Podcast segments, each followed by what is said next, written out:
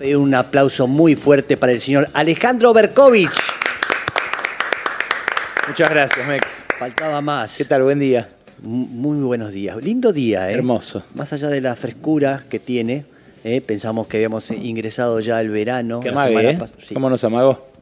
Yo me la remorfé. Sí.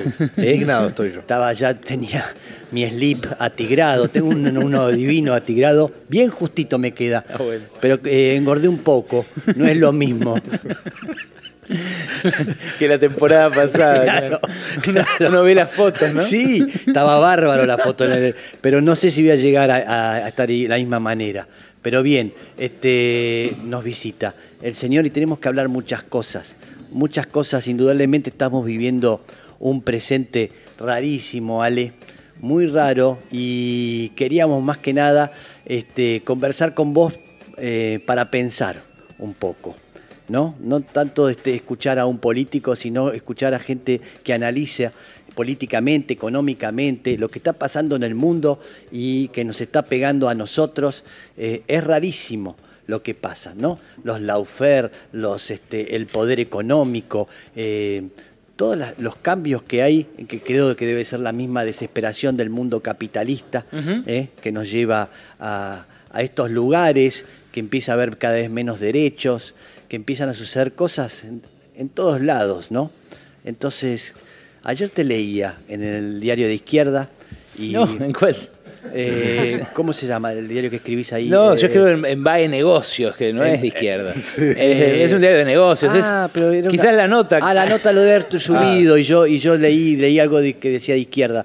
No lo quise No, con yo esto me, considero, yo me considero un tipo de Sí, izquierda. sí, no lo quise complicar. pero la Sí. verdad que trabajo en medios comerciales desde siempre y, Sí. y han tenido la amplitud de, bueno, de, de incorporar mis análisis sin, sin condicionarme. Total. En el diario escribo ya casi 10 años eh, y, y nada, y antes, bueno, hace 20 que trabajo en medios gráficos. Sí, sí. Eh, y hace menos en la, en la tele, Mm. pero esta ya es la, la quinta temporada al aire de mi programa de tele de los martes. Sí. Eh, y ese es un reducto que también creo hemos cuidado para pensar, como decís, ¿no? Para, Claro. para salir de la, de la locura y, y está buenísimo el, el pie que me das porque efectivamente lo que nos pasa, me parece que nos pasa a los seres humanos. Lo que está ocurriendo, la crisis global que nos cruza, que nos atraviesa, es una crisis del capitalismo, es una crisis mundial y es una crisis que tiene eh, eh, manifestaciones de lo más diversas y profundas.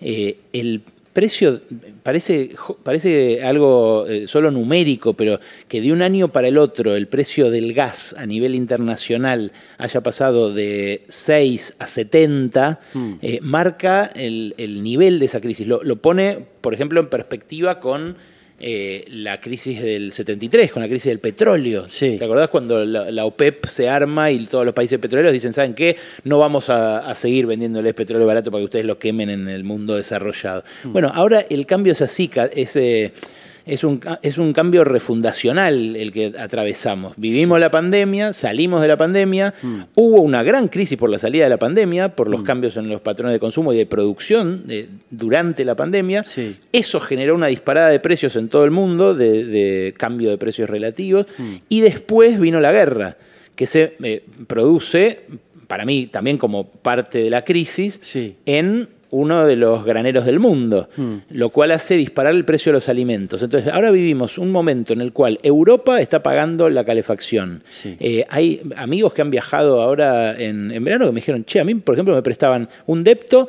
pero no el control del aire acondicionado. Mi prima Ah. vive en Italia y Sí. se tenía que ir con 45 grados de calor al shopping porque no podían prender el aire. porque no les da la guita. Bueno, que eso pase en el continente que en estos últimos eh, años ha, ha vivido como nunca ningún ser humano vivió de bien, ¿no? Porque es el, es el lugar donde se- el bienestar llegó al máximo en la posguerra, hasta la crisis, si querés, que empieza en los años 2000.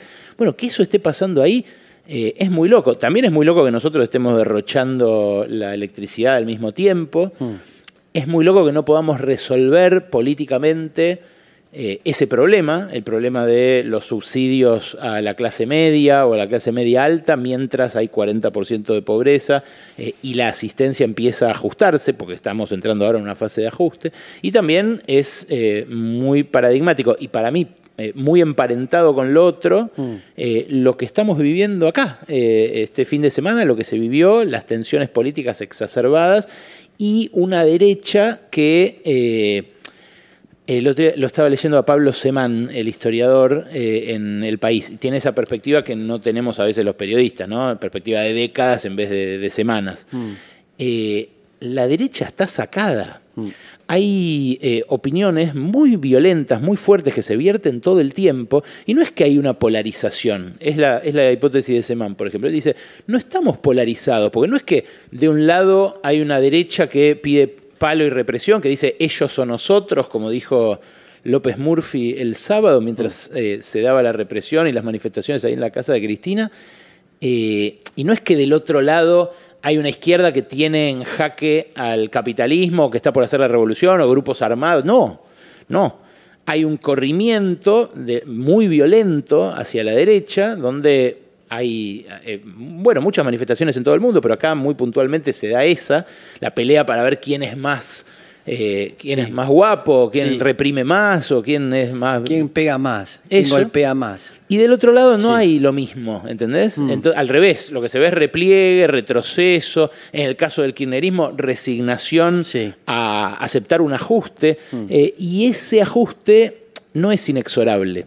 Y eso es lo que yo trato de transmitir siempre que puedo. Mm. Eh, hay una alternativa al ajuste eterno, al ajuste de la vida, al ajuste de cada vez, cada vez vivir peor, cada vez vivir con menos, cada vez vivir más, más apretados. Eh, y ese ajuste tiene que pasar por afectar la vida de quienes en los últimos 40 años se enriquecieron como nunca nadie antes tampoco se había enriquecido en la historia de la humanidad. Porque lo que pasó durante la pandemia fue que hubo una acumulación en poquísimas manos de la riqueza que quedaba de una destrucción generalizada como la que vivimos. Y se ven las estadísticas, se ven las estadísticas. Eh, eh, no, nunca hubo eh, una brecha de ingresos tan importante entre los que más ganan y los que menos, nunca hubo una diferencia de patrimonios tan importante y nunca fueron tanto más poderosos que nosotros esos tipos, esas minas, casi todos tipos igual, mm. pero esos tipos que, que habitan el 0,0001% de la élite, tienen una vida muy distinta a la nuestra.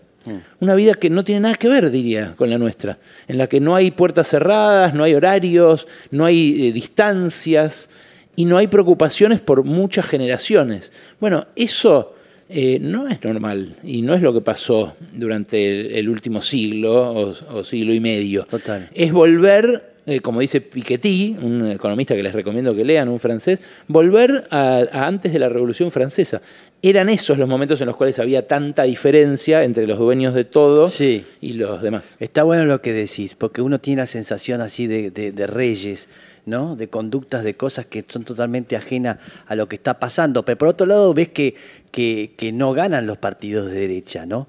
que están haciendo una fuerza terrible de todo tipo, pero bueno, Lula indudablemente va a ser seguramente presidente, pero lo que pasó en Colombia, lo que pasó en Chile, lo que pasó, o sea, la gente elige otra cosa, pasa otra cosa. Sí, sí, porque así de compleja es la política, porque la democracia no es tan fácil de regimentar tampoco. O sea, se ve cuando aparece la represión, eh, se ve que en un punto eh, todo pasa a la violencia. Sí, pero ¿crees que eso tiene que ver, digo, con un corrimiento quizá de, ideológico o que es medio agarrársela con el que está? Eh, porque ahora las perspectivas, por ejemplo, para el gobierno de Alberto Fernández y de Frente de Todos a 2023, por lo menos hoy, no son tan positivas. no, eh, ¿No es como una forma también de eh, castigar al que está en cada uno de los países? Sí, sí, es que hay, hay varias tendencias juntas.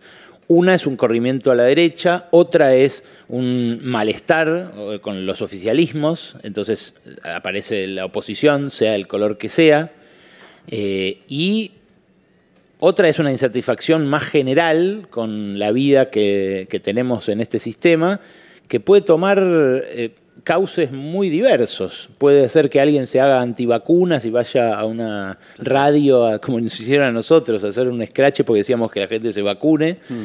Eh, puede ser que otro haga eh, eh, actos violentos de otro tipo Mm.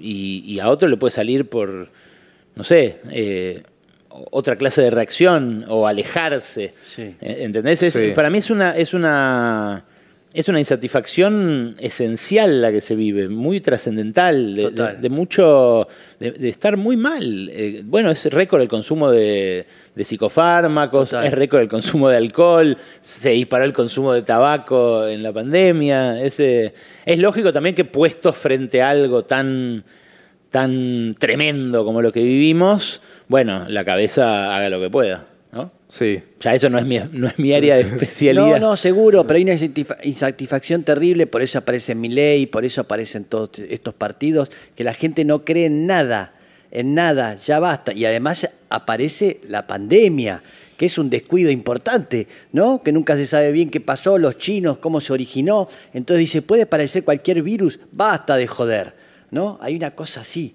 del mundo basta, Sí. termínenla. Y de, también de la vida es corta, ¿no? Como, bueno, Claro. no, eh, apareció la muerte. Totalmente. Ese- A to- eso que- ante todo. Sí, eso Ah, que para está- todos. Y Estaba velado, ricos, ¿viste? pobres. Siempre está velado eso.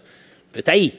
Sí, sí, totalmente. Sabes que te tenés un tiempo y termina la cosa. Entonces ahí empezás a tomar armas, Sí. este, boleadoras y cosas para decir acá estoy yo y no me joden más y no creer más en nada. Es horrible la situación que está pasando. También eh, puede ser, eh, puede ser y en muchos casos es Sí. el puntapié para la creatividad y A para ver, el amor claro. y para Ah, reinventarse. Decir, total. bueno, nada, la vida corta, hagámosla bien. Sí. ¿No? Eh, yo, yo creo que hay gente, a la gente a la que le pegó bien la pandemia, le pegó por ahí.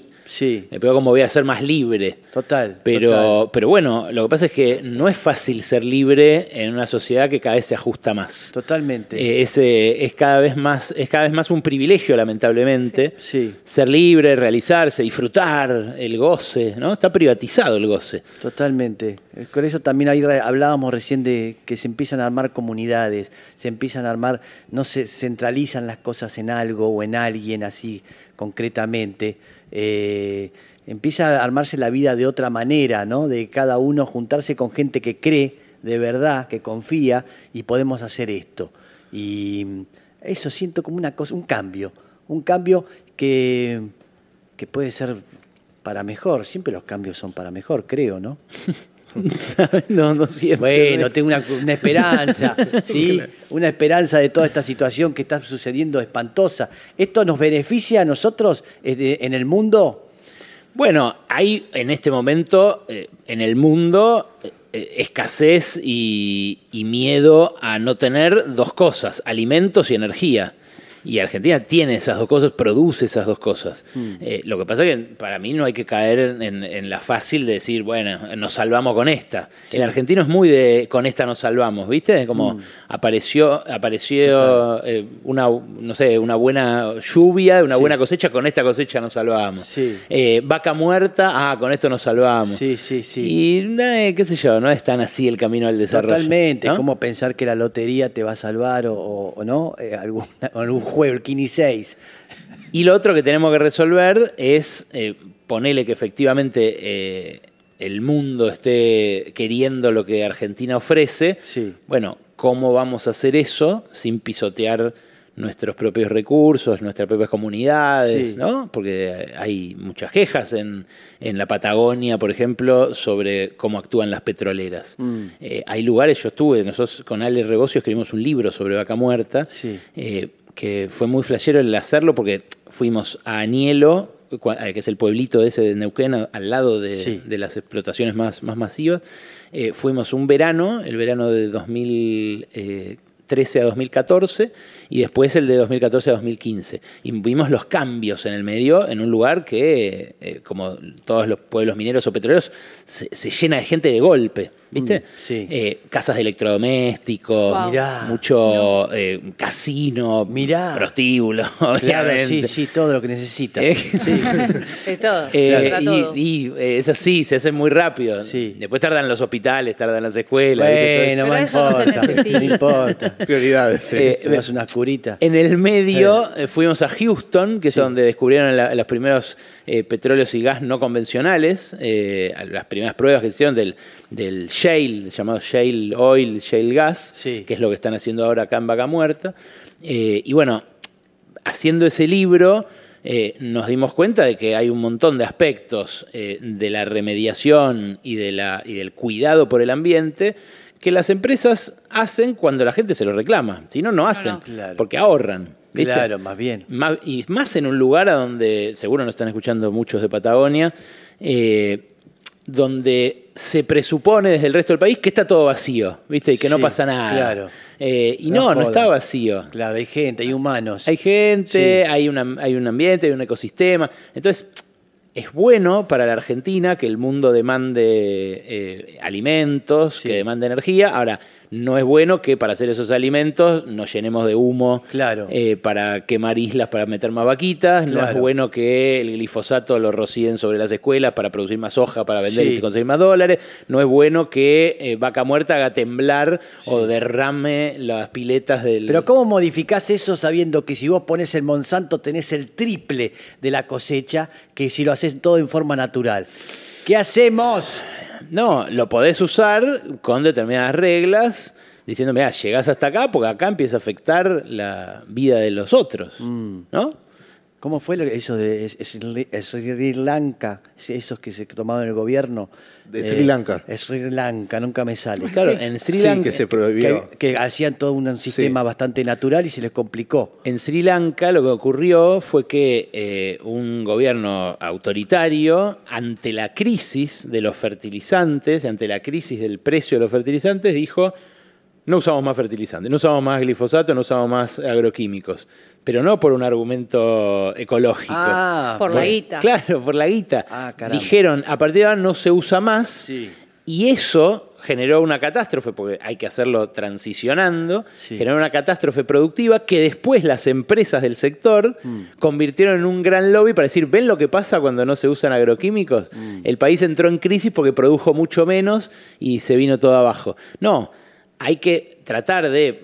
Yo no- Sí. no soy ingeniero agrónomo, ¿no? pero Sí. he hablado con muchos respecto de esto y hay que tratar de minimizar la intervención química sobre los cultivos Sí. para minimizar también el efecto adverso sobre los humanos sin afectar la producción, tratando de afectar lo menos posible la producción. Sí. Obvio que va a haber una afectación del ambiente en cualquier trabajo humano que hagas. Sí. Y yo creo que un país como Argentina tampoco tiene que...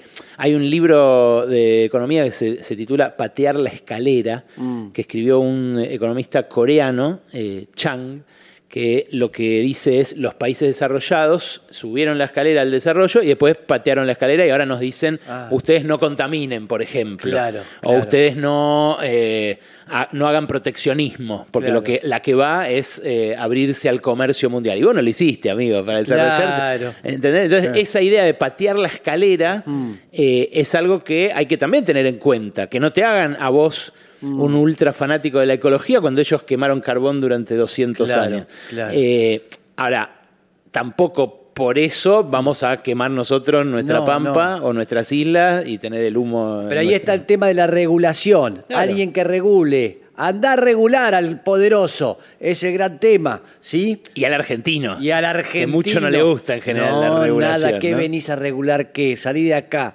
¿eh? que estoy trabajando. Claro. Me rompo el culo, rompo laburando, el culo. pagando los sueldos. Bien, vamos a ir una tanda, vamos a seguir con el señor Berkovich, que felizmente está acá con nosotros. Vamos café, a ir con él mañana. Continuamos en el mañana, siendo las 11 y 46 minutos. Estamos con el señor eh, Berkovich y hoy estamos hablando de la nostalgia, de boliches, lugares eh, donde a tus 20 o a, tus, a tu adolescencia eh, frecuentabas. ¿Cuáles eran? Bueno, yo empecé a salir en un momento muy particular, porque tengo 40, Sí. y, y eh, en la secundaria eran eh, los estertores de los 90, ¿viste? Todo así medio 90, sí. enchotizándose, como que ya se venía la crisis. Sí. Eh, y y íbamos a fiestas en lugares eh, como, no sé si lo conociste, Die Schule. Di por sí, ejemplo. sí, Eh, lugares, pero eh, cuartuchos muy chotos. Sí, muy sí. chotos donde hacíamos fiestas que era simplemente ir a embriagarse a un cuadrado de cemento. Sí, ¿no? sí, era, era como, una, como una obra en construcción, estaba Sí. como algo no terminado. Sí. Eso era de The Loft, ¿de qué era? Una, eh, no me acuerdo quién No, manejaba no eso. idea. No sé quién lo Eh, manejaba, pero hemos sido todos. ¿eh? Ah, Ah, era de Omar Chabán. Sí, era de Chabán. De Chabán. Cosas Sí. así. No, después íbamos mucho a festivales. Había. Eh, a mí me da, eso me da nostalgia, ¿ves? Eh, que haya grandes festivales de bandas Sí. en la calle, que, Sí. que se pueda ir a ver. Yo no sé si lo dejaron de hacer porque se armaría quilombo o para ahorrar guita, Sí. eh, pero en un momento dejó de existir. Y lo hacía de la Rúa, ¿eh? un tipo que no me es especialmente simpático. De la- pie, la todos de pie. Ahí está. Eh, y de la Rúa hacía un montón de, de shows, me acuerdo de haber ido a ver a Cerati. Los hacía sin saber. ¿Eh? Sí. No Sí. se daba cuenta. ¿Quién estaba? Era el, el- lo pérfido, ¿no? Sí. Estaba un poco. Estaba lo pérfido, ¿te acordás? En cultura, sí, claro. Sí, sí. Buenos Aires vivo. Buenos Claro. Aires vivo. Estaban buenas esas Estaban cosas. Sí. A mí me pasaba de ver mucho los, fest- los ya, ya después, ¿no? Durante el cristinismo, Sí. pero los festivales que se hacían en Plaza de Mayo, Claro. y era verlos por televisión y decir, eh, ¿cómo me gustaría estar ahí? Sí. Eh, de hecho, era como, bueno, cuando vivo en Buenos Aires voy a ir, y ahora que vivo en Buenos Aires no, No, se lo hace, dan. pero Y bueno, la- es así. es así. Es así, se hicieron para joderlo a ustedes especialmente. Sí. Volví a Cosquín. Volví a Cosquín, sí. Él es de, de, mm, Carlos Paz. Ah, mira. Y fue candidato por, por el Frente de Todos como intendente de Carlos Paz. Hola, presentate. Sí, hola. Sí. Así como ¿cómo lo No sé si tuviste la suerte de estar al lado de un intendente. ¿Y cómo te fue? No, no, mal. es Córdoba. es. sí, claro. No, sé, no sé si tenía, no sé si sabía cuál era el perfil ideológico más o menos. No, no funcionó, no es por ahí. ¿eh? Es eso, de ponerse a vender helados en la Antártida, una cosa así, ¿no? Fue la idea. Claro. Eso me da nostalgia, esos lugares. Y me da nostalgia este barrio también, Mex, el barrio de tu casa. Porque yo eh, me crié acá, en Caballito. Claro. Eh, y de hecho mis viejos siguen viviendo acá. Sos de Ferro, Muy pocas cuadras. Soy de Ferro, por eso. Mm. claro, ahora se entiende por qué sos de ferro. No, en serio, no sabía bien. Eh, pero porque es del barrio. Iba a la sí. colonia, iba a vacaciones alegres, eso también me da Ah. nostalgia. No la pasaba muy bien en la colonia tampoco, ¿eh? pero me da nostalgia porque, viste, uno añora el pasado. eh, Sí. Medio se, se difumina lo feo y, Y queda eso. Y queda eso, queda como, eh, sí, qué lindo, iba a la colonia, la pasaba para el orto. La Me obligaban a hacer deporte, que a mí nunca me gustó. Ah. eh, y eso, pero pero nada, le tomé mucho cariño al club al punto de que ahora de vez en cuando los llevo a mis hijos a, a que se aburran conmigo en algún Ahí está, empate. ¿eh? que no, no soy el único estúpido que me aburrí, le Claro. dice ahí a los hijos, los miran sin entender bien que, qué divinos que son los hijos de Berkovich. No, la última vez la pasaron Sí. bien porque dimos vuelta a San Martín de San Juan, un 0-2 Sí. y, y terminamos 3-2, así que gritaron goles, show, emoción, todo, no parecía ferro. No sabes lo, bonito que son los, No los- lo los conozco. hijos y, y la conversa que tienen. Sí. eh, no, son divinos, porque tuvimos hace poco en Mendoza con Berco y llevó a, sus- Ah, claro, a claro. sus dos hijos y ahí, los está, conocí. Ahí estaban Maite y Manu, sí. Sí, divinos, increíble, bien educados. Habla bien de ustedes, Bueno, ¿eh? gracias. Lerena y, y, y, y y Berkovich. ¿Cómo la lleva eh, la situación eh, siendo periodista? Eh, tiene gente muy enojada, eh, que tuvo alguna vez amenazas, tuvo alguna vez situaciones raras, por todo lo que hace y dice, que dice cosas fuertes. Sí, sí, tuve, tuve, tuve. Eh, es feo, ¿viste? Estuve un tiempo, varios meses con custodia eh, policial en la puerta de mi casa, Mira, con un, un patrullero. Eh, eso fue cuando denuncié el, el choreo en la UBA, el, el caso Buenos Muchachos.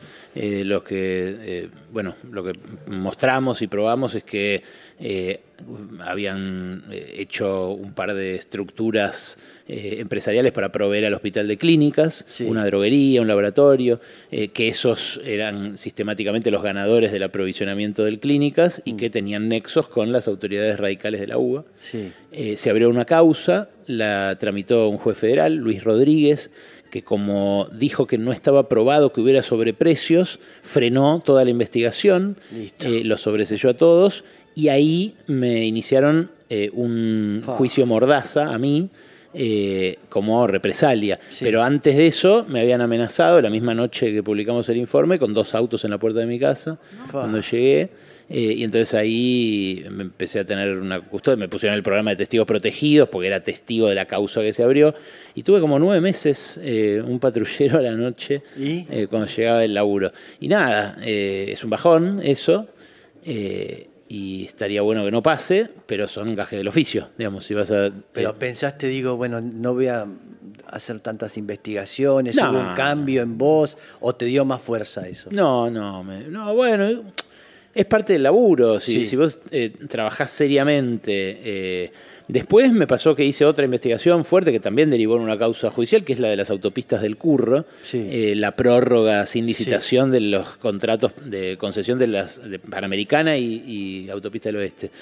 Eh, y ahí, si bien también se tocaban intereses muy fuertes, no pasó nada. Mm. Eh, y bueno, la causa siguió. Ahora los procesaron a, a Dietrich, ministro de Transporte de, de Macri, y yo. Después él apeló, la Cámara retiró el, el procesamiento. Quedó la causa en, en manos de la única jueza federal que nombró el macrismo, que es eh, eh, la jueza Capuchetti. Pero más allá de eso, Sí. eh, te quiero decir, seguí haciéndolo.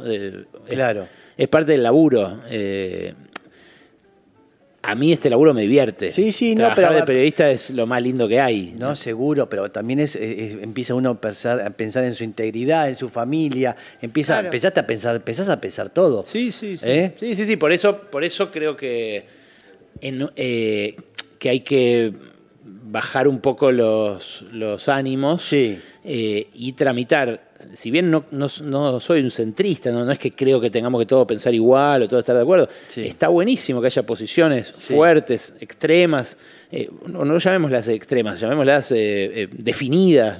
Eh, categóricas, pero que se diriman en un marco democrático y la mayoría decide, y es así Mm. la democracia.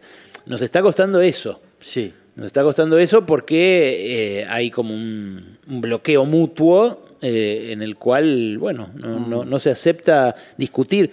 Como que como se, se asocia la discusión a, a la violencia. Sí. Y no tiene por qué ser así, ¿no? Y lo de antivacunas, contanos un poco, porque el mensaje de la radio, de los medios de comunicación, siempre fue vacúnense, vacúnense, vacúnense, pero ¿por qué con radio, con vos, con ustedes? La verdad que no sé. Igual Eh, se hizo con, se hizo con varios. Sí, fueron a Sí. Crónica también. A la negra Bernasi me parece A la negra, sí. Sí. Eh, La negra. eh, Claro, no, pero lo no. de usted fue lo que más repercusión tuvo, me, me Sí, dio la sensación. Bueno, quizás fue porque tuvo un, un agregado que fue tuvo un componente antisemita también. Mm, por-. Ah. Porque empezaron a, a gritar desde abajo que estaban sitiando la puerta de la radio. No eran Sí. muchos, eran 30, 40, pero con cierta violencia, Sí, sí, golpeando pesado. la radio, y qué Sí. sé yo, y gritando para que no podamos emitir, porque como nosotros además emitíamos con ventilación cruzada para cuidarnos del COVID, Claro. entraba el audio de la- del quilombo que estaban haciendo Claro. abajo. Y empezaron a gritar eh, em, que que qué extraño que, que gente como yo discriminara a alguien. Eh, Ah. y empezaron a pronunciar, a, a- a- como a, Ah, porque es judío. Claro. Ah, caramba. Empezaron a abundar sobre eso y después Sí. justo eh, se dio la mala suerte de que eh, cayeron, cayeron amigos y compañeros de trabajo a bancarnos, que yo, Sí. el sindicato de prensa, no sé qué, Claro. cayeron los columnistas del programa. Claro. Entonces cae, Tomás Eliaschev, Sí. que los, de, los oyentes de Nacional lo conocen el apellido, digamos. Tomás es el hijo de Pepe. de Pepe. Y, y, eh, dije- y me dijeron, ah, Eliaschev, Berkovich, como cartón lleno. Claro. Ah. Tenenbaum. Está Bill Gates atrás, ¿viste? Como- claro. Y empezaron a flashear por ahí. Así que quizás eso fue, pero no sé. Yo la verdad que eh, sé que la gente que la pasa mal es otra. No, no me gusta victimizarme, Sí. denunciar que nos persiguen, pero también es la única forma de reaccionar. Mm. ¿no? No, obvio, Porque obvio. ese día me tuve que escapar en moto de la, de la radio. Me tuve que ir con el, el- el- eh, nuestro compañero que está en la puerta, Mm. el portero, digamos, eh, el recepcionista Sí. eh, que por la de al lado, mientras ellos estaban esperando que yo saliera por una, pero, ah, la, la misma, a tres metros, Sí. sacó la moto, me subí me- eh, con un barbijo así medio encapuchado y me fui. Sí. Ni se dieron cuenta, siguieron gritándole al cielo de ahí abajo. Sí. Eh, pues yo lo que no quería era regalarles el momento de la, de la confrontación. Las Claro. imágenes, el Claro, el video de yo por ahí, eh, nada, sacándome a la gente de encima. Claro, claro. Eh, mis amigos que por ahí iban a responder Sí. si alguien Ah, tiraba una mirá, mano. Si ese día iba con una ametralladora, él siempre va armado, Berkovic, con ametralladoras. y no era el día. Claro, claro. Nada. con armas de mentira, pero va. Es Sí. feo, es feo, ¿viste? Es, eh, nada, son Sí, sí, tensiones horribles, pero... Bien, eh, me gustaría, eh, porque ya tenemos que terminar, ¿no? Un análisis de lo que pasó el fin de semana. Si cambia un poco el tablero de las cosas, ¿eh? Que, en qué lugar se pone la reta y en qué lugar está ahora Macri No. con este enfrentamiento. Cambiar el tablero seguro lo cambia, ya lo cambió, ya lo cambió. porque la oposición, el macrismo concretamente, o Juntos por el Cambio, entró en una espiral de crisis que no sabemos dónde va a terminar. Eh, Patricia Bullrich diciéndole las vallas yo cuando las ponía no las sacaba, eh, a mí no me pasaban en el riachuelo, en el puente Pueyrredón, ya eso expresa que eh, no hay más eh, convivencia pacífica entre distintas facciones de, de Juntos por el Cambio. Sí. También se puso en crisis el relato de, de Horacio Rodríguez Larreta de Yo soy el moderado, ¿no? Porque Sí, total. no fue moderado lo Mm. que pasó el otro día, fue horrible. Había policías eh, formando como patotas paramilitares, porque algunos estaban de civil, gritándoles a legisladores del oficialismo eh, con bronca, como si le tuvieran bronca política, Mm. eh, otros diciendo, marcando eh, em, dirigentes y diciendo no tiene fueros, es como un manifestante más. Yo no sé qué, qué creen que puede generar algo así, pero la policía tiene que ser del Estado, no del gobierno. Mm. Todo momento en el cual la policía se empieza a parecer a una banda armada al servicio de uno de los partidos, Mm. entra en crisis la idea de propia de policía, Sí, porque la pero- dejamos de respetar como Estado. Entonces esto le da más fuerza a los halcones. Y, eh, bueno, complica esa, esa síntesis, Sí. digamos, como que ya no está claro, está muy claro porque forman parte del mismo partido, ¿no? Mm. Eh, también cambió todo en el oficialismo, porque en el oficialismo empezaba a crujir el relanzamiento del gobierno de la mano de Massa, que me parece que a los kirchneristas no les gusta mucho, eh, lo ven y se dan cuenta de que Massa llegó y metió un ajustazo tremendo la semana pasada de 128 mil millones de pesos que afecta a las grandes banderas que levantó el kirchnerismo. Eso es a, a pedido del FMI, ¿no? es a pedido del FMI, pero con la, con la anuencia de Cristina, porque ¿quién lo pone a Massa ahí? Claro. Hay Ahora, un ¿no pacto. crees que hay, digo, eh, hubo mucho tiempo de análisis sobre la cuestión del eje económico y todos los ejes de que venía el, el Frente de Todos y que por ahí desmovilizaban y te lo termina reviviendo la movilización popular, una cuestión que digo, pasa por lo personal, porque es la situación judicial de Cristina, pero termina volviéndose pueblo también. Eh, Sí, lo que pasa es que el ajuste sigue ahí. Sí, Te despertaste ayer después del quilombo del sábado y el ajuste seguía ahí. Eh, eso es lo que pasa. Por eso creo que el ajuste eh, pone en riesgo la defensa política que puede hacer Cristina frente a estas denuncias judiciales. Porque las denuncias judiciales son políticas. Eso me parece que ya tampoco, hace falta mucho demostrarlo, ¿no? Es, es clarísimo que, eh, bueno, Macri, por ejemplo, eh, eh, en su gobierno espiaron a las víctimas de Sí. A las familiares de la víctima de Lara, Sí. de Lara San Juan, pero a él los sobreseen porque dicen él no dio la orden. Claro. Bueno, eh, es el mismo caso. Claro, en el caso de Cristina hay un choreo, Mm. ella misma dice, sí, este tipo choreó, pero no encuentran la orden o el, el, Sí, el nexo. el Sí. nexo Sí. en el cual diga, ahora, por supuesto, Cristina también tiene que explicar por qué mantuvo 12 años y medio Mm, sí. a un corrupto como secretario de Obras Públicas. Mm. eh, y eso es una explicación política, Sí. no es judicial. Ahora, se complica la defensa política de Cristina Sí. Si al mismo tiempo hace un ajuste. Porque ella dice, a mí me quieren meter presa porque fui los 12 años más eh, lindos que pasó el pueblo, Mm. Sí. eh, pero se olvida de estos tres, en los que también fue vicepresidenta y Sí. no los menciona. Sí. Fíjate vos, si no los menciona es porque por un lado no los considera propios, pero por otro lado porque no fueron buenos para el pueblo. Y ahora van a ser peores con este ajuste. Entonces, ¿qué hacer con eso? Sí. Es eh, la encerrona que tiene que resolver el, el oficialismo. ¿no? Seguimos un ratito más por, por YouTube. Tenemos que entregar ya el programa porque son las 12. Eh, seguimos unos minutos más que nos puede seguir escuchando acá con el señor Berkovich, que estamos dialogando. Eh, continuamos y a, y a la gente de Nacional Rock le decimos hasta mañana a las 9 de la mañana en esto que responde al nombre de... el mañana. Correcto, bien, Mauset. Hasta, ma- hasta mañana. Gracias, señor Berkovich. Ya nos Bueno. seguimos conversando. Bien. Ahí está. Bien.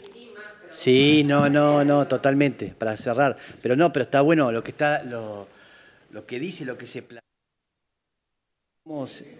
Es rarísimo. Claro, porque eh, ella eh, es claramente la referencia del peronismo. Sí. Ahora ya no solo del kirchnerismo, de todo el peronismo. Total. Porque, lo- porque salió el día, e- era, era impensable, es el favor de Luciani. Yo el otro día hice una editorial que se titulaba así, El favor de Luciani. El sábado me dio la razón una señora que estaba ahí en Juncal, Uruguay, que levanta un cartelito que decía, gracias Luciani.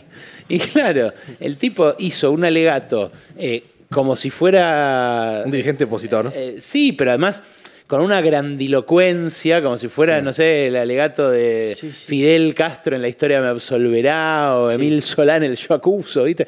Y, y no, era un tipo sin muchas pruebas, después de tres años de juicio medio choto, eh, en un caso en el que y no, no estaba muy claro. Hay otros casos en los que sí está más complicada, Cristina, pero no en este. Entonces el tipo hace todo el show, toda la oposición se monta sobre eso. Eh, Carrió se pone en la cama y dice, mira, acá esperando la condena con, con Pochoclos. Todo eso así, Sí.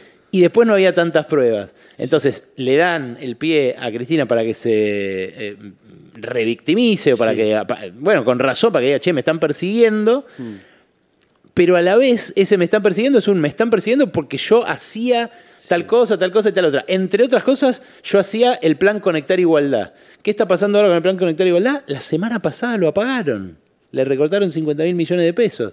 Entonces, ¿a quién convences solamente con el espejo retrovisor? Y al- a ese a ese intenso que banca Cristina en todas aquello. Ahora, hay que convencer a- al que hoy la está pasando mal también. Sí, más bien. Y no solo convencerlo, contenerlo, darle Sí. respuestas, darle soluciones. Porque del otro lado hay solo palos, hay solo palos. Entonces, en la medida en la que no dé esas respuestas, o sea, en la medida en la que se siga abrazando el ajuste de masa como forma de estabilizar esta situación y llegar quizás el año que viene en mejores condiciones, ¿verdad?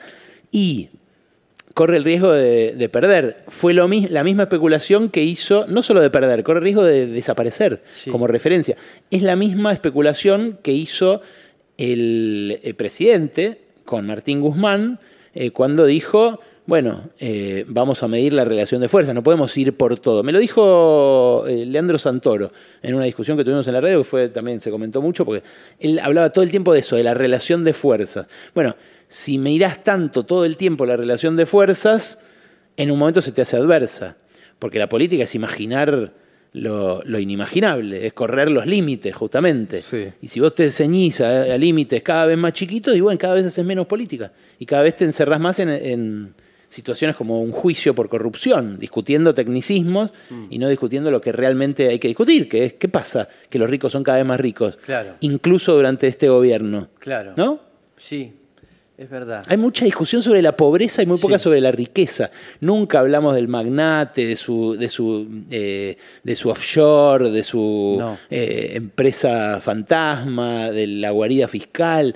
Nos parece normal, ¿viste? Como, bueno, sí, siempre evadieron. Y Sí. esa que evaden es la que no va al conectar igualdad. Son las reglas del capitalismo, te dicen. ¿eh? Hacen todo legal, todo se puede hacer. Se puede tener una cuenta en un paraíso, paraíso fiscal, ¿no?